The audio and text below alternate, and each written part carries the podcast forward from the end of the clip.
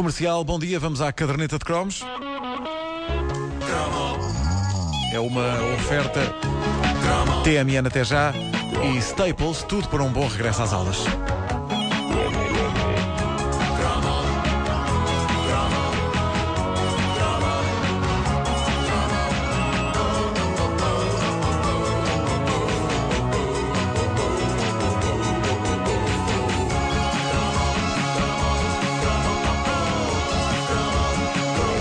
Caderneta de cromos especial no Douro Film Harvest. Especial porquê? Porque, com grande pena minha, não pude acompanhar os meus colegas Pedro Ribeiro, Vanda Miranda e Vasco Palmeirim nesta viagem, pois tenho trabalho em Lisboa e por isso decidi gravar os cromos de hoje e entregar as gravações em cassetes BASF Ferro, claro.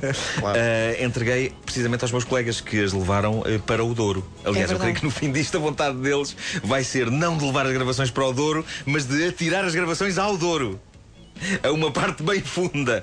Bom, eu achei que eh, teria graça, já que eh, vocês. Pedro, Vanda e Vasco, vocês estão hoje no Douro Film Harvest, enquanto eu estou ontem nos estúdios da Sampaio Pina, em Lisboa. Um, achei que teria graça tentar disfarçar isto um bocado e simular que, eh, na verdade, estamos todos juntos no estúdio. Por isso, eh, lá está, eu vou deixar pausas para que eh, vocês possam dizer coisas como aham ou pois, pois. Pois, pois, é ou pois, não é, pois. colegas? É, claro que é, Nuno. pois, Tu mandas, pois, a gente faz. Pois é. Pois, pois. Já no primeiro cromo, eu mostrei como confio cegamente nos meus colegas e amigos.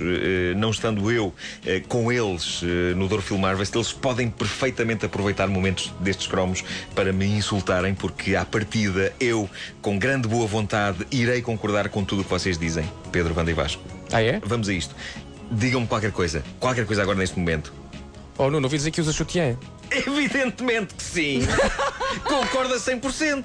A vossa clarividência é extrema. Reparem, eu conheço-vos tão bem e confio tanto em vocês que eu aposto que se eu vos pedir agora uma sugestão para um tema para este cromo, o tema que vocês vão dizer vai coincidir exatamente com o que eu tenho planeado e que eh, já estará gravado nos próximos metros de fita.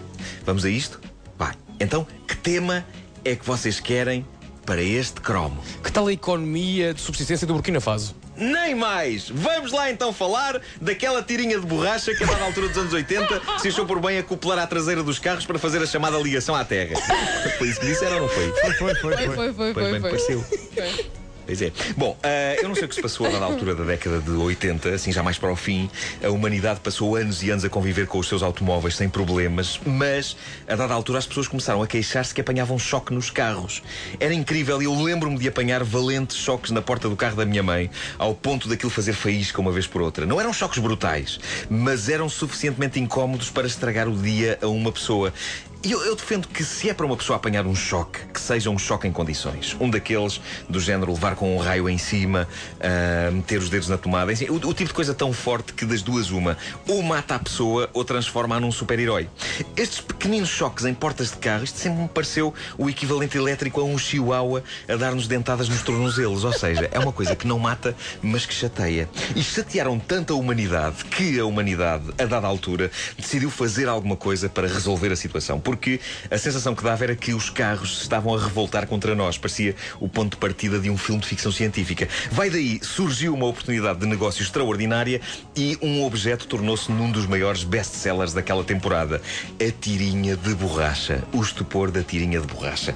E era ver carros de toda a espécie circulando alegremente, com um pinchavelho de borracha pendurado atrás, a arrastar estrada fora como se fosse uma cauda de rato e aparentemente a assegurar que mais nenhum ser humano iria apanhar um choque na sua viatura. Eu não sei, não me lembro se aquilo resultava mesmo. Sei que coletivamente toda a gente olhou para a malfadada borracha como uma dádiva divina e todos os carros andavam com aquilo pendurado. Pedro Ribeiro, simulando que estou aí sentado à tua frente e não a falar contigo numa gravação, o que se te apraz dizer sobre este tema? Tens 30 segundos para dizer qualquer coisa sobre este tema, vá. Eu acho que está uma bela vista daqui e que o Douro é muito bonito. É o que eu acho. Acho lindo. Está uma bela manhã. Pois, pois, isso é tudo uma estupidez. Wanda, tens agora a possibilidade de dizer coisas mais interessantes do que o Ribeiro. Tens 30 segundos, ok? Olha, o que ia agora era mais um cafezinho com leite, ou como eu gosto de chamar-lhe, o meu café pingado. Muito ajudar- mau! Muito mau! Mas nem me deixaste terminar. cabe-te a ti salvar a honra do convento e dizer algo de realmente interessante sobre este tema, como se eu estivesse aí em direto. Eu, eu, eu até vou fazer aham enquanto falas para ser mais realista. Agora que me dás a oportunidade, Nuno, Aham. ah, acho que de facto i- isto que estamos a falar e que tu eh, quiseste. Ai, ai, estás-me a pressionar! É giro. Isso estás a dizer das tiras. e- Péssimo! Péssimo! Vasco, tiveste 20 segundos em vez de 30, derivado a seres mais pequenote. Cão. É- a escala é diferente. A escala é diferente. Não, ninguém, me- ninguém mexe na gravação. Não, ninguém mexe na gravação que eu ainda tenho mais coisas para dizer. Olha que eu ainda tenho mais coisas para dizer. Foste. Cala-te! A caderneta de cromos é uma oferta TMN até já e Staples.